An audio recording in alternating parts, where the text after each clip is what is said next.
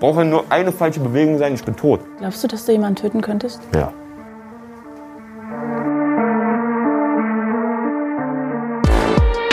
Bekommst du ab und zu auch Hassmails? Den ersten, den ich kassiert habe, war, du bist eine Missgeburt. Ich empfinde dich auch gar nicht als aggressiv. Hätte Faust, Bruder. Bruder. Was Ja, ich, fällt dir negativ? Was würdest du jetzt aber als negativ sehen? ja, das, das Hab Negative. keine Angst.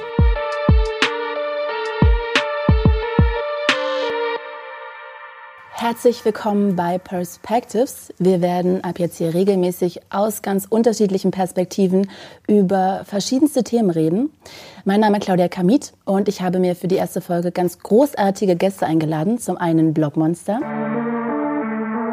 Blockmonster. Sein Markenzeichen ist seine Sturmmaske. Blockmonster ist eine Legende der Berliner Hip-Hop-Untergrundszene. Als Rapper und Geschäftsmann, denn er ist Chef des Plattenlabels Hirntod Records, bei dem inzwischen mehr als 100 Alben veröffentlicht wurden.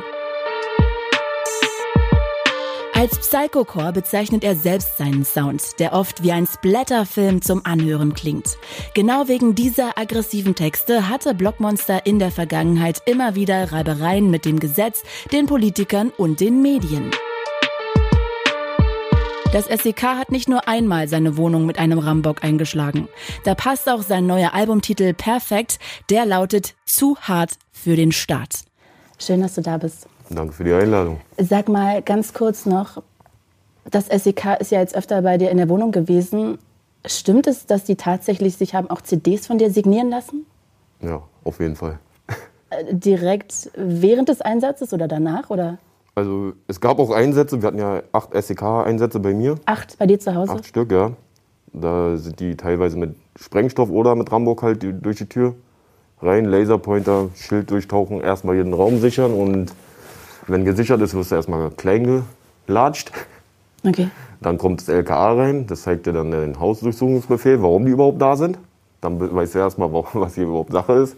Und dann kann es sein, dass der ein oder andere Polizist, also auch SEK-Beamte, vermummt dann kommt und fragt, ob er die eine oder andere CD mitnehmen darf, ob er ein Autogramm davon drauf haben kann, weil er hört es ja immer beim Training und so. Ist schon ein bisschen verrückt, oder? Aber auch im Privaten haben wir schon Polizisten geschrieben, die würden gern CDs signiert haben oder ob ich Shoutouts für die machen kann, weil deren Kinder die Musik hören. Wow. Wow, okay. Fühlt sich das komisch für dich an? Ja, was heißt komisch? Das sind ja auch nur Menschen. Also im Endeffekt, ich weiß ja, wie die drauf sind. Ich weiß ja auch, was die privat teilweise auch so machen. Und wenn die Probleme haben, sind die nicht anders als wir. Das heißt, da kann es auch sein, wenn du dir mit einem SEK-Beamten das verscherzt, dass der dann drei, vier Kollegen nimmt, mit denen er wirklich eingeschworen ist. Und die kommen nachts einfach wirklich mit schwarzer Maske, latschen in die Türen und prügeln dich privat kaputt. Also auch so eine Sachen gibt es in der Welt. Und wären die nicht Polizisten geworden oder SEK-Beamte, dann wären das auf jeden Fall Schwerstkriminelle geworden, weil es ist ein anderes Level. Also auch mit dem Adrenalin, was sie suchen und dem Training, was sie jeden Tag machen und so. Die sind ja jeden Tag quasi auf Adrenalin trainieren und warten auf den einen Einsatz, wo sie alle, alle gelernten Sachen abrufen können und dann sich ausleben können, austoben können. Wow. Okay, wir reden da nachher noch ein bisschen weiter drüber. Auf jeden Fall erstmal danke, dass du da bist. Und mein zweiter Gast bei Perspectives heute ist Lucien Dunkelberg. Ja, hallo, Lucy Dunkelberger wieder am Start. Man glaubt es kaum heute mit der Analyse von Capital Bra. Er ist der Deutschrap-Psychologe. Auf seinem YouTube-Channel analysiert er regelmäßig Interviews von Rappern. Dabei attestiert er Selbstwertprobleme, Manipulationsversuche und rhetorisches Geschick. Und er stellt sich Fragen, die womöglich auch andere schon öfter im Kopf hatten. Farid Bang spielt sehr häufig auf seinen Penis an. Mich würde sehr interessieren, was er für eine Beziehung zu seinem Penis hat. Bei Lucien Dunkelberg gibt's aber keine platten Küchentisch-Psychologie-Analysen. Nein, er studiert Psychologie und er ist Rap-Fan. Lucien, schön, dass du da bist. Ja, vielen Dank. Jetzt hörst du Rap, aber jetzt hättest du dich ja auch entscheiden können dafür, dass du Politiker oder Rockmusiker irgendwie analysierst. Was reizt dich daran, Rapper zu analysieren? Ja, ich höre privat sehr gerne Rap und habe mir auf YouTube immer diese neuesten Rap-Videos angeschaut. Und ich mag das eigentlich schon seit der Jugend, bin damit aufgewachsen, so mit Dr. Dre, da hat es eigentlich angefangen. Äh, Snoop Dogg, Eminem. Ja, das hat mich eigentlich immer begleitet und fand es vor allem spannend. Äh, DCV DNS hat dann den, den Ausschlag gegeben, warum ich das überhaupt gemacht habe mit diesen Analysen. Weil? Ich wollte immer, äh, mich hat es immer interessiert, ist er wirklich so drauf? Und habe mir dann halt auch diese diese Fragen gestellt, als ich da die Interviews angeschaut habe. Und dann habe ich mal einfach gedacht, ja, ich mache diese Analysen und dann hat es dann wirklich eingeschlagen wie eine Bombe. Genau. Warum lachst du, Blockmonster? Ja, Janik ist ein guter Freund. Definitiv, ja. Wirklich? Okay. Liebe Grüße, Janik. Grüße gerne raus. Aber sag mal, jetzt trotzdem hast du nicht so richtig beantwortet, warum gerade Rapper? Also, was ist, reizt dich so an Rappern? Allgemein, weil es nur dein Spezialgebiet ist, weil du das gerne hörst? Politiker sind ein bisschen langweiliger oder allgemein? Nee, Politiker finde ich auch sehr interessant. Wobei die Politik an sich finde ich noch interessanter als die Menschen dort. Aber mir gefällt so auch dieses, äh, man verkörpert ja etwas, man hat ein Image. Man baut sich dieses auf und das hat ja auch immer einen persönlichen Bezug. Und so diese, diese Darstellung gefällt mir einfach. Das finde ich spannend und natürlich auch einfach die Musik. Jetzt hast du ja auch schon Videos, glaube ich, von Lucian gesehen oder zumindest dich damit beschäftigt. Was findest du daran interessant, wenn du so einen Rapper analysiert bekommst? Nee, ich will natürlich auch wissen, wie andere Leute es einschätzen und natürlich gerade jemand, der sowas dann auch beruflich macht oder auch äh, das sein Fachgebiet ist und sich da dementsprechend auch ausdrücken kann oder auch Sachen besser deuten kann oder einschätzen kann, dann gibt mir das natürlich mehr Informationen, als wenn ich mir einfach nur Kommentare unter Sachen durchlese.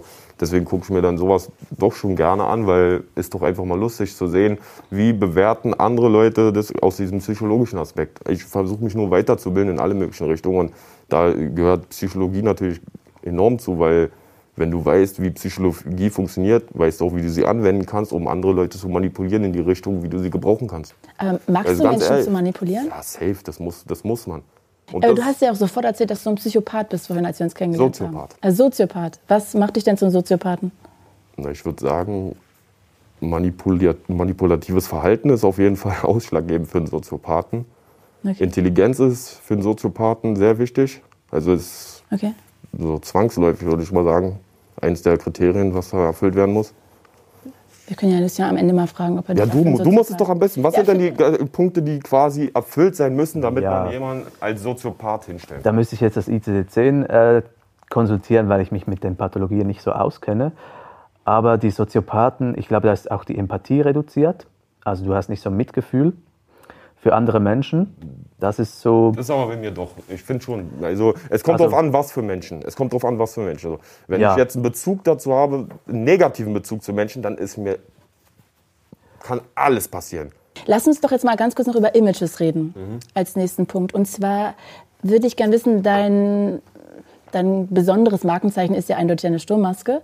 Was würdest du denn sagen, Lucia, was kann man über Rapper aus psychologischer Sicht, über Rapper mit Masken sagen?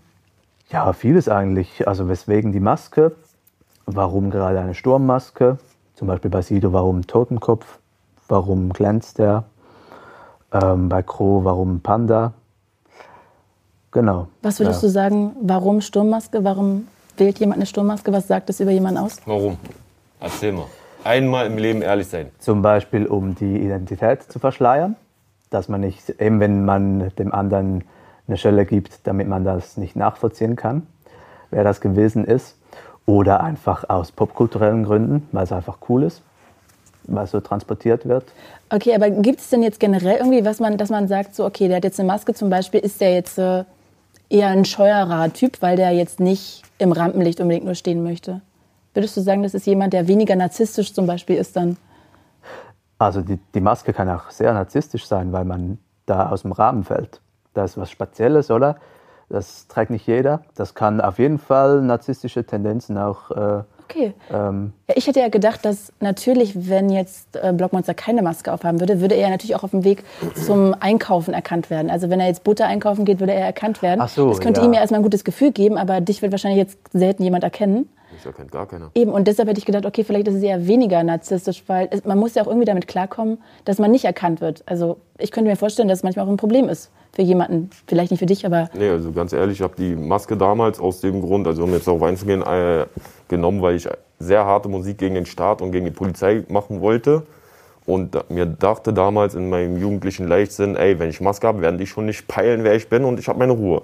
Natürlich haben die nur geguckt, wo die ersten Gelder überwiesen, überwiesen worden sind. Und also komplett blödsinnig, jugendliches Alter, so weißt du. Mhm.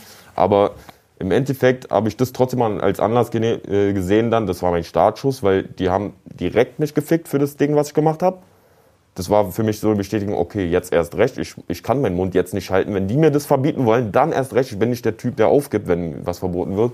Dann war die zweite Sache, die ich dann natürlich äh, in dem, äh, in dem äh, gleichen Zug noch gesehen habe, ist, dass ich meine Ruhe habe. Mhm. So, ich mache ja sehr harte Musik. Ich, äh, ich polarisiere ja damit auch oder lock damit bestimmt auch Leute an, die entweder testen wollen oder mhm.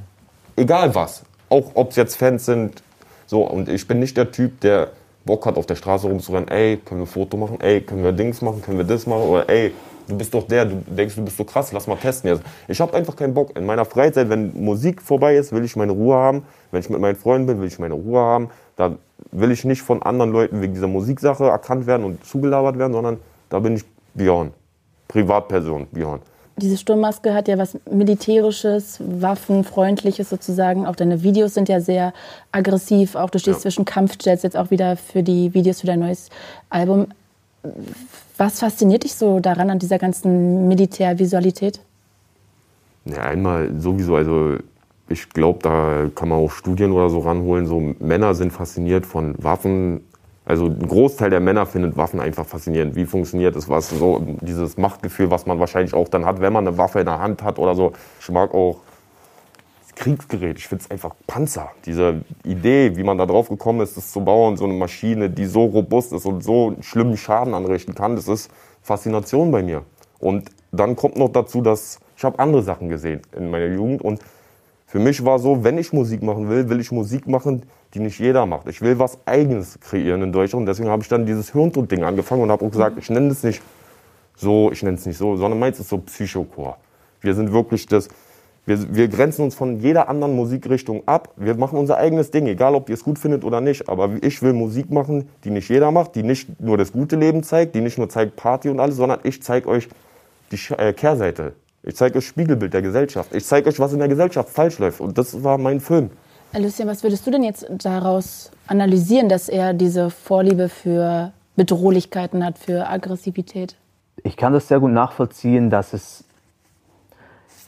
irgendwo durch eine Faszination ist, aber es zeigt auch, das andere ist wie so heuchlerisch, ein, ein Stück weit. Es ist alles so schön und man versucht es schön zu halten und alles heile Welt und so weiter. Aber es gibt eben noch das andere. Und ich denke gerade auch das andere muss eigentlich auch integriert werden in die Menschheit oder in, in, in einen Menschen, weil es halt nicht nur positive, sondern auch diese negativen Dinge gibt. Mhm.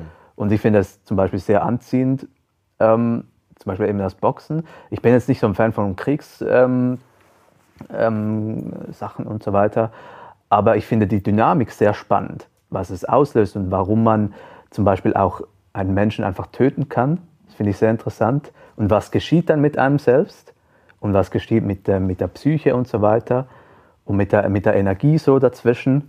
Das finde ich einfach sehr interessant. Mhm. Und es gibt ja auch den Freud, der von einem Todestrieb ausgeht, also dass die Menschen so dieses Destruktive auch in sich haben, aber halt eben auch das Positive. Und ich finde, das muss einfach vereint werden, damit man diese Balance einfach herstellen kann. Glaubst du, dass du jemanden töten könntest? Ja. Auf oh, das Fall. ist aber eine krasse Antwort direkt, okay. Es ist gar kein, steht gar nicht zur Frage. Es kommt nur darauf an, was für Grund. Gib mir den richtigen Grund und ich töte sofort dafür und gehe sofort auch in den Knast. Sogar freiwillig gehe ich hin und sage, nimm mich fest. Okay. Gib mir nur den richtigen Grund. So, es, geht, es ist wirklich am Ende nur eine Grundfrage, wo ist bei dir die Schwelle erreicht, dass du sagst, dafür würde ich töten. Und wir können ja auch töten, sonst wäre es evolutionär ausgestorben. Also das, das, das Töten ist eigentlich ist, ist in uns drin. Kreislauf. Ja. Das ist normal eigentlich.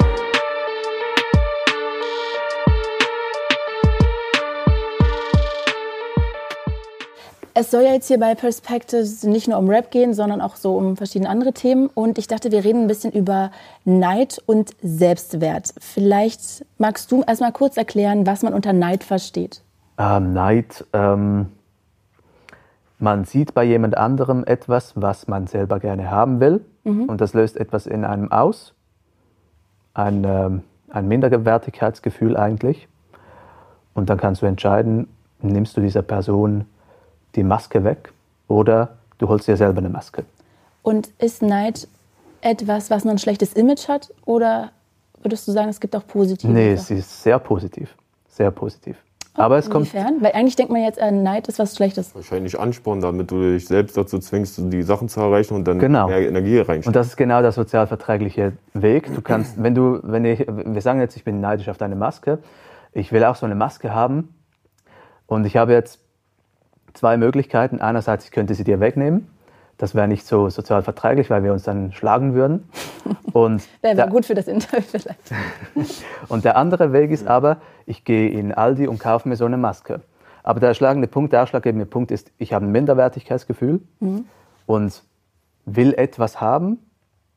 Und dann habe ich die Wahl, mache ich das sozial verträglich oder halt eben unverträglich. Zum Beispiel, wenn mir jemand nicht gefällt, vielleicht ist er mega humorvoll und ich will persönlich auch so humorvoll sein, dann kann ich ihn schlecht reden, kann ich irgendwie hintenrum irgendwas sagen über den, ja, der sieht hässlich aus oder was, oder ich trainiere mir diesen Humor selber an.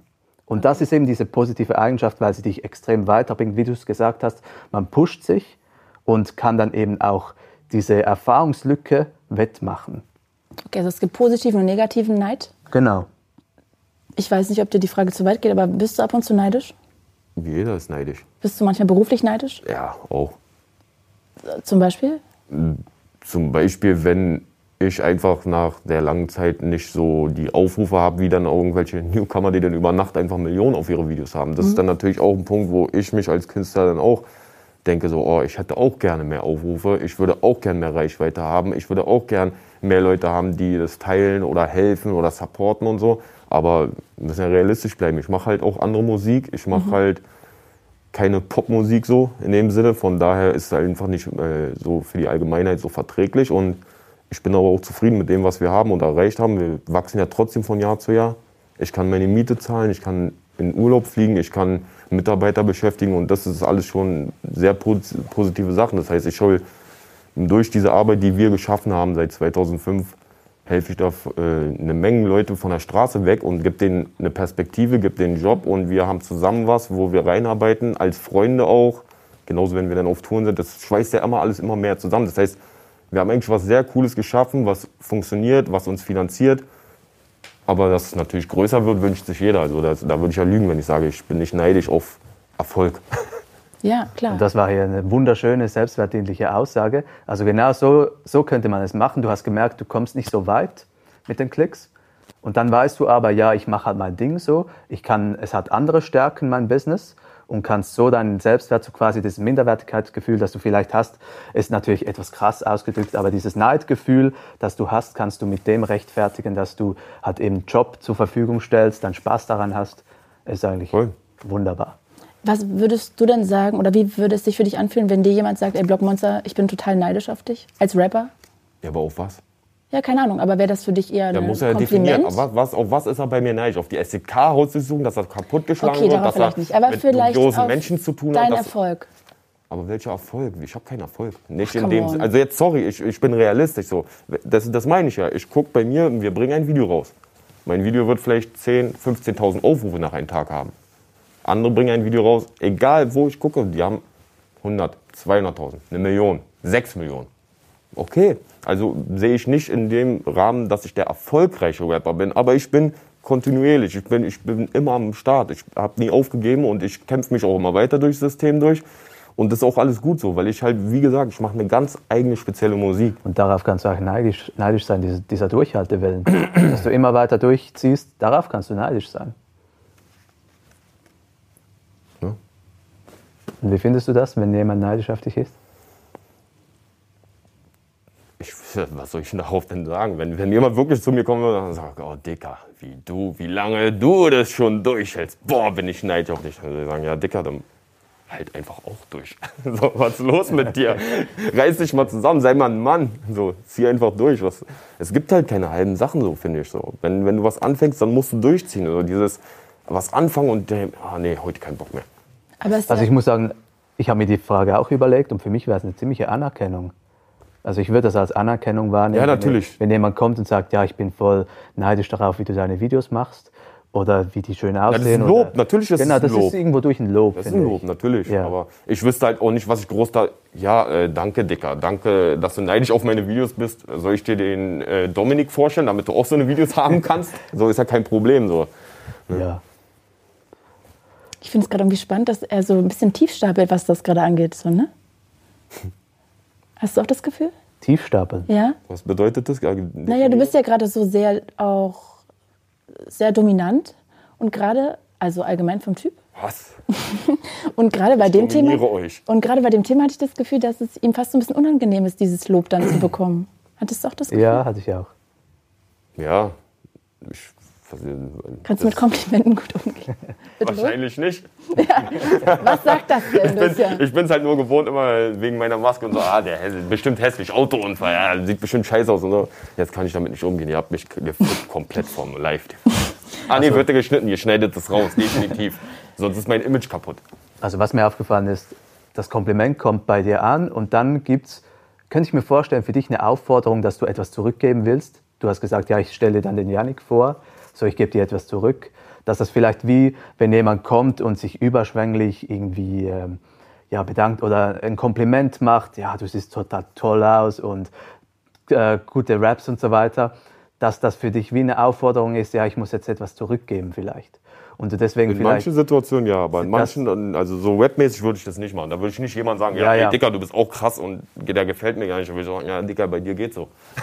genau. Okay, ja, du musst ja realistisch sein, aber, aber sonst hast Genau. du recht, ja, doch. Ich finde es total spannend, dass du da gerade so, so ein bisschen sensibel reagiert hast. Komm, jetzt kommt noch so eine vernichtende Frage. Nein, ich glaub, Tränen keine laufen, so. Ich vernichtende fange jetzt an Frage. zu weinen noch. Ich krieg dich noch Mach mal dahin. Zahnpasta, wir machen runter, dann weine ich. Lass uns über Texte und Auswirkungen von Texten reden. Ähm, Du hast ja jetzt in Vorbereitung auf dein neues Album, was du mit Smokey zusammen gemacht hast, auch einen Videoblog. Und da sieht man unter anderem auch den Entstehungsprozess von deinen Musikvideos. Und unter anderem wird dir dann irgendwie, erzählt dir irgendeiner deiner Leute, dass man zwischen Kampfjets irgendwo in Brandenburg drehen kann, glaube ich. Und dann bist du sofort begeistert und dann, ja, und dann sagst du aber so, ah, und das ist noch gar nicht bestätigt, verdammt. Dann wird der garantiert anti sein. Also als ob du ganz oft so auch mit Vorurteilen konfrontiert wirst oder bist oder mit negativen Kommentaren. Geht dir das ganz oft so? In welchen Situationen? Na, das geht gerade in so Sachen wie, wir brauchen Videolocations und müssen irgendwo anfragen und dann kommt eine Anfrage von Hör Records für den Künstler Blockmonster, für das Lied so und so. Und wenn die dann natürlich dann, die, die antworten ja auch, aber meistens dann halt mit Absagen und die gehen natürlich in Internet, googeln Blockmonster, sehen erstmal Wikipedia, Strafaktenauszüge, sonst was, gehen bei YouTube vielleicht rein, maximal noch, sehen dann mich zweimal mit einer Kalaschnikow rumspringen und sagen, Absage. Wir wollen mit unserem, mit unserem Etablissement, was wir dann führen, wollen wir mit diesem Künstler nicht in Verbindung gebracht werden, weil er hat ja schon Verurteilung, er wurde ja von denen in so eine Ecke gerückt, der Staat ermittelt ja, SEK, nee, das heißt, wenn wir mit denen zu tun haben, könnte das ein Image-Schaden für unser Laden bedeuten. Und deswegen gibt es halt da sehr oft Absagen. Hat eigentlich diese ganze SEK-Sache, dass die mit dem Ramburg da deine Tür auftreten, auframmeln, dass die, du hast auch gesagt, Sprengstoff benutzt haben. Was hat das mit dir gemacht? Also für mich klingt das sehr beängstigend. Also ich sag mal so, die schlimmste, der, der schlimmste SEK-Einsatz war eigentlich der erste, weil ich da komplett unvorbereitet war, weil ich, ich war jugendlich. Ich habe auch nicht gedacht, dass aufgrund von Musik, die ich rausbringe, auch wenn ich gegen SPD jetzt ein bisschen hetze oder sowas, aber ich bin ja in Deutschland, wir leben in einer Demokratie und ich darf ja eigentlich laut Meinungsfreiheit sagen, was ich möchte.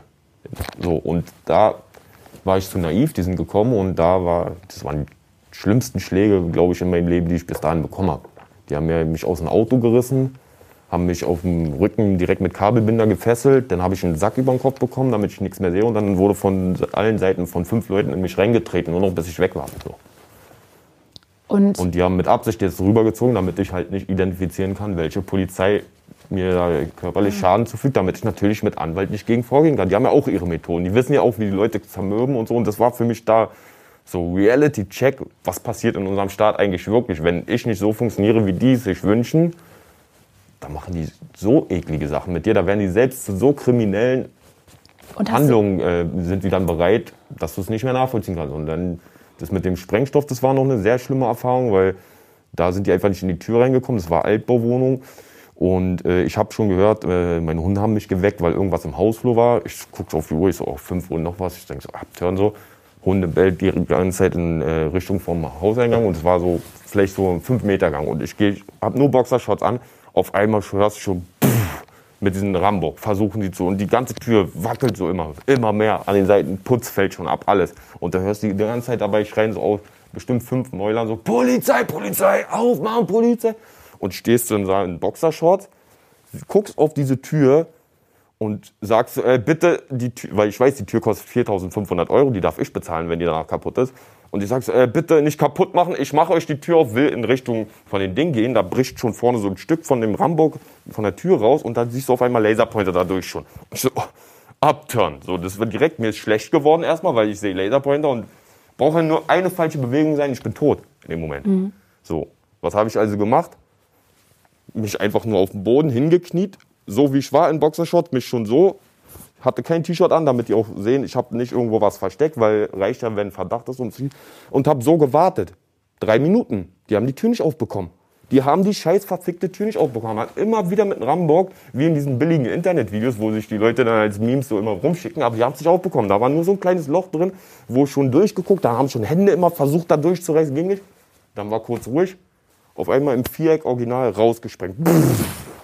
Mir ist die ganze Tür in meine Fresse, alles war so. Dann kamen die runter mit Schild, mit den Maschinenpistolen auf mich, auf den Kopf gezielt. Und ich sehe, guck so da rein und da ist mir richtig schlecht geworden. Also wirklich so, als wenn ich schon kotzen muss. Ich gesehen, ich habe mich nur noch weggedreht und hingelegt und gewartet, dass sie mich schlagen, weil ich wollte nicht sehen, ob die mich treffen oder nicht. Also das ist psychisch schon ein extremer Druck, den du da hast. Auch danach, du kannst nicht gut schlafen. Ich habe seit der ersten Hausdurchsuchung 2007 vom SEK habe ich bis heute immer noch diese Macke, dass ich quasi bis 6 Uhr wach jeden Tag, äh, bis 6 Uhr morgens jeden Tag wach bin. Wenn Geräusche auf der Straße sind, um 5 Uhr gehe ich ans Fenster, gucke raus, wer fährt da, wer parkt ein. Also bei jedem parkenden Auto. Krass. Ich habe diese Macke seit 2007, dass ich beim Abschließen immer einen Zeugen dabei haben muss, der mir zuguckt, wenn ich meine Tür abschließe oder das Studio. Die Haustür. Weil ich sonst, ich gehe nach zehn Minuten denke ich, ich habe nicht abgeschlossen, gehe zurück und muss wieder abschließen. Und das mache ich dann auch fünf oder sechs Mal, egal wo ich bin. Ob ich in Kreuzberg bin, ich fahre zurück und gucke, ob die abgeschlossen ist. Und was ist, steckt da dahinter mit dem Abschließen? Okay. Ich weiß nicht. Aber es ist seit diesen SEK-Dingern habe ich diesen Knick weg, dass ich diese, ja, das ist ja eine Zwangsneurose schon. Also es ist wirklich so, kannst du jeden fragen, jeder macht sich schon lustig darüber. Block und Abschließen ist bekannt. Wow. Das Schlimmste, was sie aber noch machen, und das ist noch viel schlimmerer psychischer äh, äh, psychischer Effekt da, der gar nicht dich selber betrifft, wirklich, indirekt nur, aber die wissen, du wohnst da, die kommen morgens um fünf oder sechs, die nehmen dich fest, aber machen das in so einer Lautstärke und mit so ein Tara, dass auf jeden Fall dein ganzes Haus wach wird. Danach platzieren die dich auch mit Absicht, gezielt, unten vor dem Haus und lassen dich ruhig noch mal eine Stunde vor deinem Haus mit komplett SEK, mit Leuten drumstehen, damit auch alle Nachbarn sehen, du wurdest hier gerade festgenommen, Du hast hier irgendwas mit dem Staat am Laufen, du bist also, tanzt aus der Reihe und dann kommt man danach, nach diesen Einsätzen nach Hause in dein Haus, wo die Nachbarn dich sonst immer nett begrüßt haben und jeder auf einmal denkt, du bist der Schwerstkriminellste. Und also das ist auch eine Sache, das ist ja gezielt von der Polizei, Zermürbungstaktik. Mhm. Und wenn die das wiederholt machen, acht Einsätze, kann sich vorstellen, wie die Leute in meiner Nachbarschaft, was die von mir halten. Ne? Mhm. Und das ist ja hatte Kommt immer noch dazu dann halt. Würdest du sagen, im Nachhinein hatte ich mehr die Zeit im Knast oder eher diese SEK-Einsätze traumatisiert? Knast noch schlimmer. Noch schlimmer. Also ein halbes Jahr nur in so einer, was sind das, sieben Quadratmeter Zelle? Ich war mit Toilette direkt drin und eine ganze Zeit die Wand angucken. OK, organisierte Kriminalität, kriegst du einen Punkt drauf. Das heißt, du darfst keinen Kontakt mit egal wem haben, weil die davon ausgehen, dass du dich sonst organisiert absprichst, um Sachen zu vertuschen. Das heißt, mhm. halbes Jahr hast du 23 Stunden in einer 7 Quadratmeter Zelle auf die Wand geguckt, gewartet, dass irgendwas passiert. Und ein, eine, eine Stunde am Tag durfte ich im Kreis unten auf dem Hof laufen. Wow. Ich durfte keine Gruppen machen. Ich durfte alle zwei Wochen für 15 Minuten telefonieren mit meinen Eltern und ich durfte alle zwei Wochen für eine halbe Stunde meine Eltern durch eine Scheibe sehen mit zwei Beamten anwesend. Und das fickt dann einen schon extrem. Gerade wenn du jemand bist, der so Freiheit liebt, der auch die Welt liebt und so unter Menschen sein muss, so, das, das ist die größte Zermürbung. Das ist ein, also noch schlimmer als jeder SEK-Einsatz.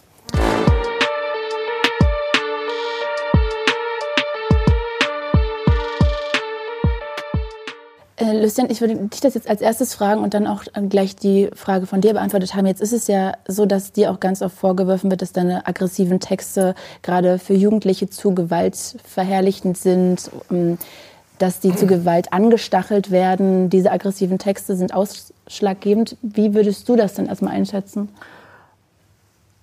Da gibt es, also es gibt zum Beispiel Studien zu Killerspielen. Also ich kann, ich, ich weiß jetzt nicht, wie das bei Rapmusik ist oder bei Musik generell, aber ich kann das den Vergleich zu Killerspielen machen. Mhm.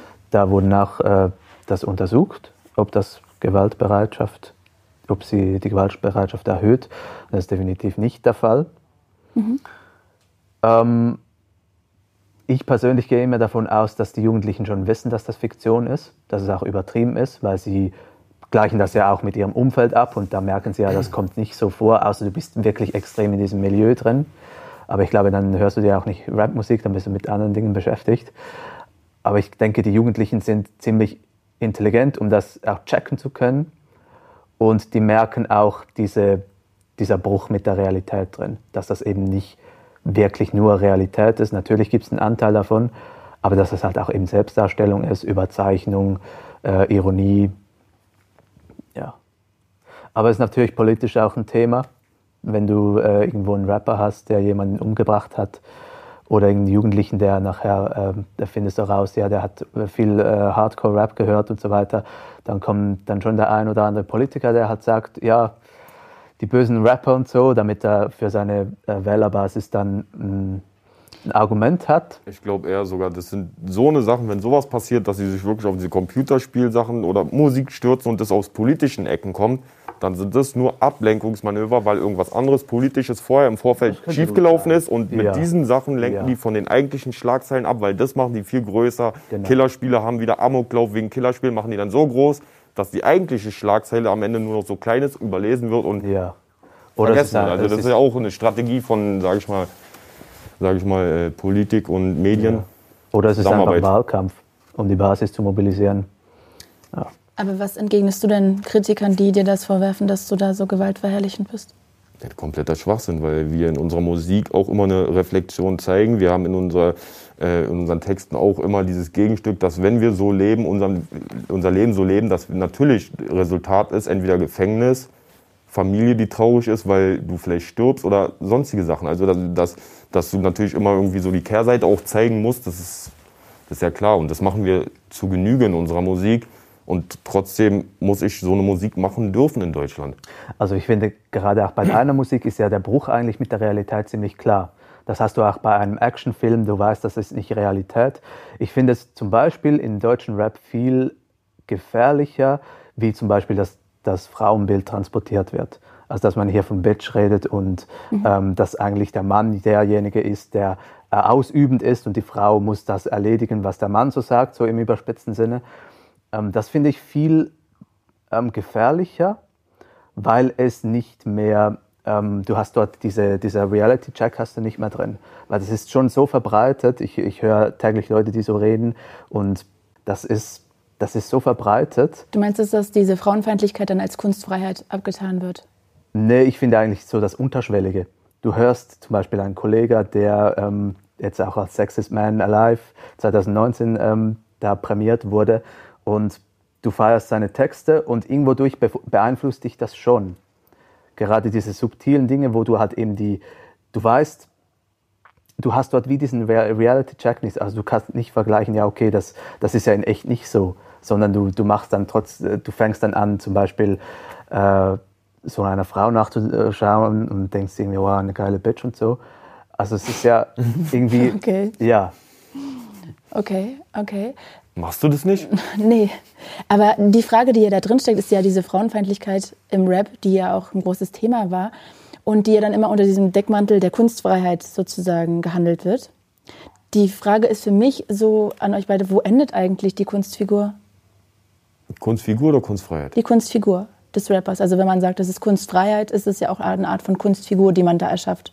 Von etwas, was man ja eigentlich nicht so vertritt, weil sonst würde man es ja nicht sagen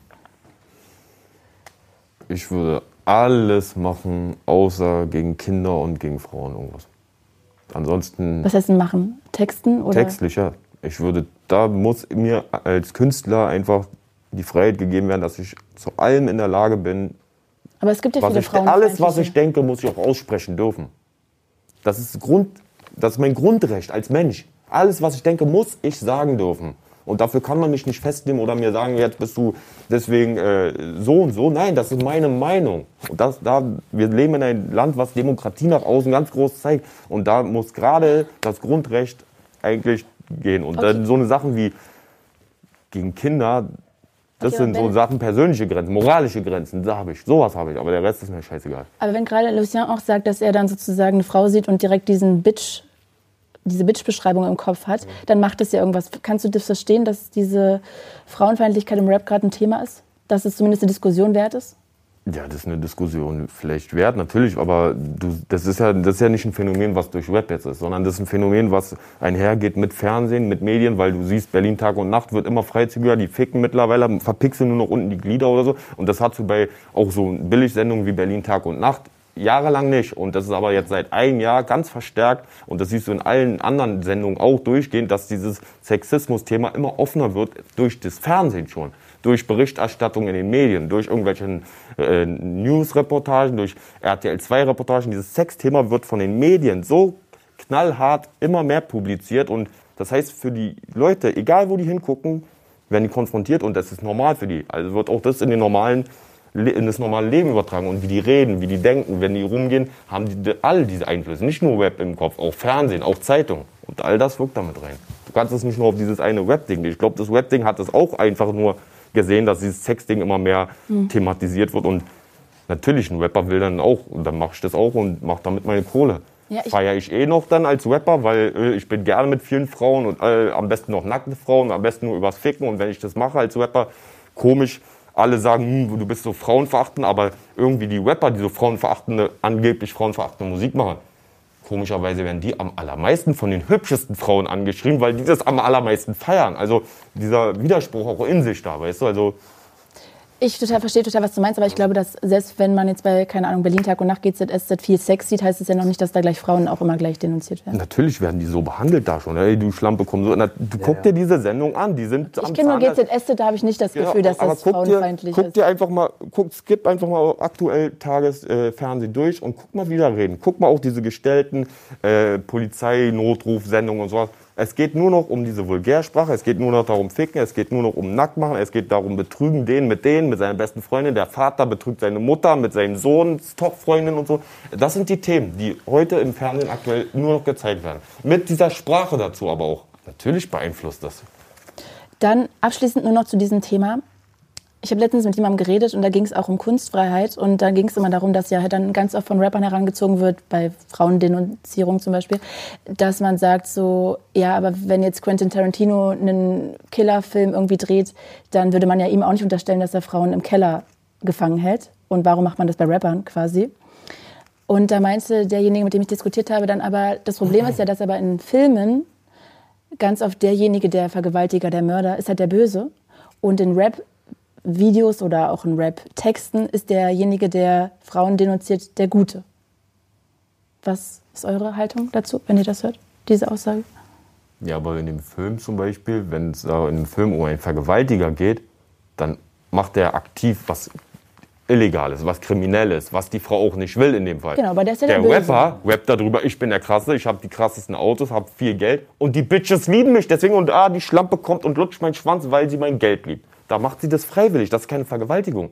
Das heißt, er feiert sich auf die Frauen, die auf Geld stehen und auf Image und auf Name, nicht auf, ah, ich bin verliebt und will die Romanze oder will mit dir heiraten, sondern er, der Rapper, rappt ja über die Frauen, die noch darauf stehen, dass er genau dieser eklige Typ ist. Und da ist ja keine Vergewaltigung. Also das kann man ja so nicht vergleichen, oder? Würde ich auch sagen, ähm, Aber es gibt ja auch ganz kurz explizite Texte, wo es einfach darum geht, ich gehe in einen Club, hol mir die Bitch und äh, gebe ihr irgendwelche, keine Ahnung, K.O.-Tropfen und. sowas? Jetzt, also, sorry, das, das, so eine Musik kenne ich, habe ich nicht gehört. Okay, aber gibt es. Okay, ja, Also- klar, das, das ist dann ein anderes Level. Es ist ja vielleicht aber- viel, viel filigranes, so eine, eine Machtthematik eigentlich darin. Ich bin hier der Mann und ich ähm, komme in den Club, ich bestimme, dass die Frau jetzt meinen Schwanz lutscht und ich bin eigentlich derjenige, der ausführt und die Frau ist diejenige, die hat einfach das über sich ergehen lassen muss, so quasi. Aber es ist eigentlich die Perspektive, ich bin der Mann und du bist die Frau und du musst machen, was ich will. So kommt es eigentlich rüber. Und zum Beispiel auch in der Pornografie ähm, siehst du eigentlich meistens die Frau, die halt ähm, vom Mann halt penetriert wird und die halt ausführen muss, was der Mann macht. Und das wird ja auch immer härter. Also hast du auch, will ich gar nicht davon reden, aber das ist halt auch diese Machtperspektive. Also du, du hast zum Beispiel, außer ganz, ganz vereinzelt, hast du sehr wenige solche ähm, ähm, Sparten in der Pornografie, zum Beispiel, in denen ein Mann dominiert wird. Oder ein Mann, äh, ich sage es mal, gefickt wird oder derjenige ist, der halt eben das über sich ergehen lassen will, muss oder halt eben der Machtlosere ist. Also Ich glaube, dass es immer stärker wird, gerade diese Szene, aber du hast recht, natürlich dominiert Genau, weiterhin genau. diese andere Pornografie ja, für Männer aus Männersicht. ja, und es ist auch nicht so gut, es ist noch nicht so gut fassbar, aber zum Beispiel auch in, in, in der Gesellschaft, dass zum Beispiel ähm, Kita-Arbeit viel weniger bezahlt wird, dass sie nicht wertgeschätzt wird, dass äh, Kindergärtnerinnen zum Beispiel nicht ähm, wertgeschätzt werden oder weniger Lohn auch erhalten. Und das hat auch mit dem kapitalistischen System zu tun, weil der Kapitalismus nun mal eine Wertunterscheidung macht bei den Menschen und er braucht eigentlich billige Arbeitskraft. Und wahrscheinlich ist es historisch so gewachsen, dass einfach die Frau halt diese billige Arbeitskraft oder einfach diese weniger wertvolle Arbeitskraft repräsentiert. Und ich finde, das Was ist es ja nicht besser macht. was es nicht besser macht. Deswegen, ich finde, es ist extrem davon abhängig, was für ein Wirtschaftssystem das wir haben, Okay. weil das eigentlich diese Ungleichheit auch ähm, begünstigt.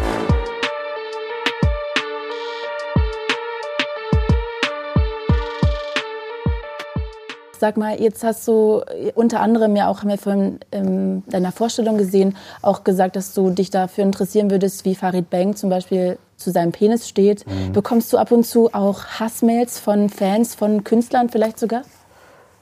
Von Künstlern nur positiv. Wirklich? Ja, ja. Was schreiben die dir da so? Äh, zum Beispiel MC Buki hat, sich, hat, sie, hat mich sogar gesiezt. Auf Instagram hat er mir eine Nachricht geschrieben. Das ist ja mega nett und ähm, ja, fand es toll und so weiter. Ähm,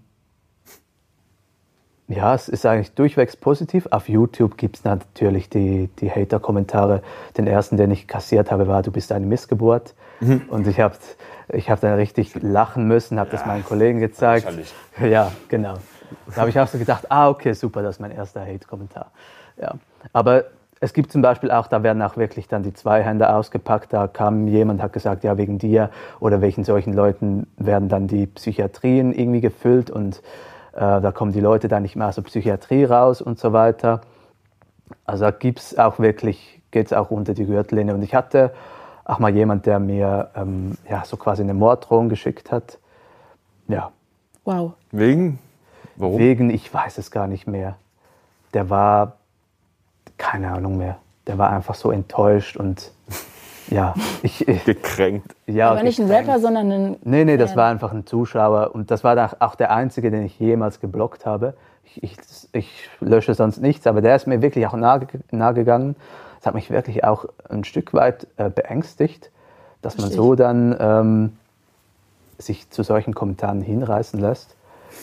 Und, Und sonst Stars, also die ganzen Rapper, die finden das alle die cool. finden das ziemlich gut und die, die Analysen sind ja auch immer sehr wertschätzend. Es ist mir auch wichtig, dass ich eben, halt eben die positiven Dinge, ähm, die positiven Dinge halt ähm, zeige, die Ressourcen aufzeige, wird auch nachher nicht anders sein. Genau. Und das ist auch meine Ansicht der Psychologie. Sie soll positiv sein. Ich will, bin nicht derjenige, der irgendwelche Störungen bei anderen Leuten irgendwie äh, feststellen will. Das interessiert mich eigentlich Aber gar kannst nicht du so. ruhig machen, das stört mich auch nicht. Also wenn Nee, du- kann ich gar nicht. Also das, da müsste ich mit dir ein Assessment machen und dann machen wir Testbatterie, Rorschach und alles. Okay, wann machen wir es? Ja, können wir machen. Okay. Können wir wirklich mal machen. Ja, lass machen. Ja. Aber so auf die Schnelle ist das natürlich nicht möglich. Rapper, was ist das für ein Schlagmensch? Äh, sehr leistungsorientiert, auch sehr machtorientiert, hat ein Darstellungsbedürfnis, was wir alle aber haben, aber vielleicht ein Rapper ein bisschen mehr. Ähm, sehr künstlerisch, wa- wahrscheinlich auch sehr ähm, kreativ und sehr, aber auch, ich denke auch sehr feinfühlig. Das trifft ja schon mal auf dich zu, diese Feinfühligkeit. Ja, oder? Voll. Mein Herz blüht Du auch. bist der feinfühligste Mensch, den ich je Finde ich auch. kennengelernt habe. Genau. Lucian, abschließend jetzt hier, bevor wir uns verabschieden, drei Sachen, wenn du gerade sagst, du analysierst ja Rapper, die Interviews von Rappern, um ihnen auch was mitzugeben, auch vielleicht positive Dinge festzustellen. Drei Sachen, die du heute über Blockmonster analysieren würdest. Was ist das für ein Typ? Wir hatten ja am Anfang diese These, die du selber aufgestellt hast, dass du ein Soziopath bist. Ja, also eine große Ressource ist sicher, dass du sehr gut dich mitteilen kannst, dass du sehr spannend erzählen kannst, dass du ähm, weißt, wie du die Leute mit, mit abholen kannst. Und ich finde, du machst, machst auch viele Beziehungsangebote. Du bist sehr aufmerksam. Das ist auf jeden Fall eine gute, eine starke Ressource. Und was soll ich noch sagen? Hau mal ein paar negative Sachen raus. Du sagst nur positiv, wirklich. Gib, was fällt dir negativ? Was würdest du jetzt aber als negativ sehen? Das interessiert mich doch selber, deswegen bin ich doch hier. Ja, das, das Negative. Hab keine Angst. Das Negative ist zum Beispiel, hat ja zum Beispiel sehr viel mit mir zu tun. Hm? Also, wo ich ein bisschen gemerkt habe, wo mein Bedürfnis ähm, getriggert wurde, ist, dass du vielleicht für meine Begriffe ein bisschen zu viel redest. also, dass du halt ausschweifend redest, aber das hat eben mit mir zu tun, dass dann mein, mein äh, persönlicher Narzissmus getriggert wird und ich dann auch meine Aufmerksamkeit haben will. Aber das Ding ist halt, ich muss damit umgehen. Oder ich kann ja nicht sagen, jetzt red mal nicht so viel, sondern ich muss klarkommen, wie ich meine Aufmerksamkeit hier auch haben kann zum Beispiel war ich sehr, auch sehr froh, dass du meine Frage, deine Fragen an mich so gestellt hast und da konnte ich auch was sagen. Aber eben diese negativen Dinge, die haben mehr mit mir zu tun, als wirklich mit dir. Das okay, ist ja, das eine ist ja schlechte Sache noch, außer dass er viel redet und ausschweifend nicht auf den Punkt kommt. Eine schlechte Das kann auch ich dir attestieren. eine negative Sache. Ich glaube, jeder. Management was, auch. Was würde mich noch an dir stören? Mich wundert, dass du diese Aggressivität gar nicht so auf den, auf den nee, das Tisch stört mich gar nicht so. Okay. Ich empfinde dich auch gar nicht als aggressiv. Sondern? So ziemlich vernünftig. Ja. Das ist doch eine gute Beleidigung als Schlusswort. Vernünftig. Genau. Vernünftig. Der vernünftige Blockmonster, Mann, du hast meinen Ruf zerstört, Dicker. Bist ein netter Typ. Mann, Alter. Ja, das auf jeden Fall. Blockmonster, Lucian Dunkelberg, ich danke euch beiden sehr, dass ihr euch die Zeit genommen habt. Ja, cool. äh, danke, dass du dich da auch so reinbegeben hast und ja, danke, dass du dir das angehört hast. Vielleicht äh, fallen ja Lucian noch mehrere negative Sachen ein, dann vermitteln wir gerne nochmal ja, Wir müssen die, wirklich diesen Rorschach-Test machen, das müssen wir wirklich mal machen. Das können wir machen. Da habe ich wirklich Lust drauf. Was genau, Rorschach-Test? Das ist dieser Tintenklecks-Test, ah. genau. Was siehst du in dem Tintenklecks? von dem, was ich da rauslese, mir sagen, da was für Behinderung ich habe. Ich merke schon. Teil 2 in the making. Ich habe richtig Bock drauf. Okay, also Perspective Teil 2 zwischen Lucia und Blockmonster in the making. Äh, damit danke euch beiden und danke, dass ihr auch dabei wart. Das war Perspectives, die erste Folge für heute. Danke, dass wir dabei sein durften. Peace ja. out. Papa, papa.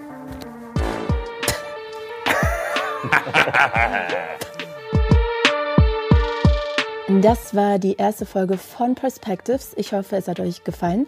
Es gibt auch noch eine Videoversion, die findet ihr auf dem Stoked YouTube-Channel. Und Blogmonster hat mir gerade beim Rausgehen noch gesagt, ich soll alles in Forderungen formulieren. Deshalb abonniert den fucking Podcast.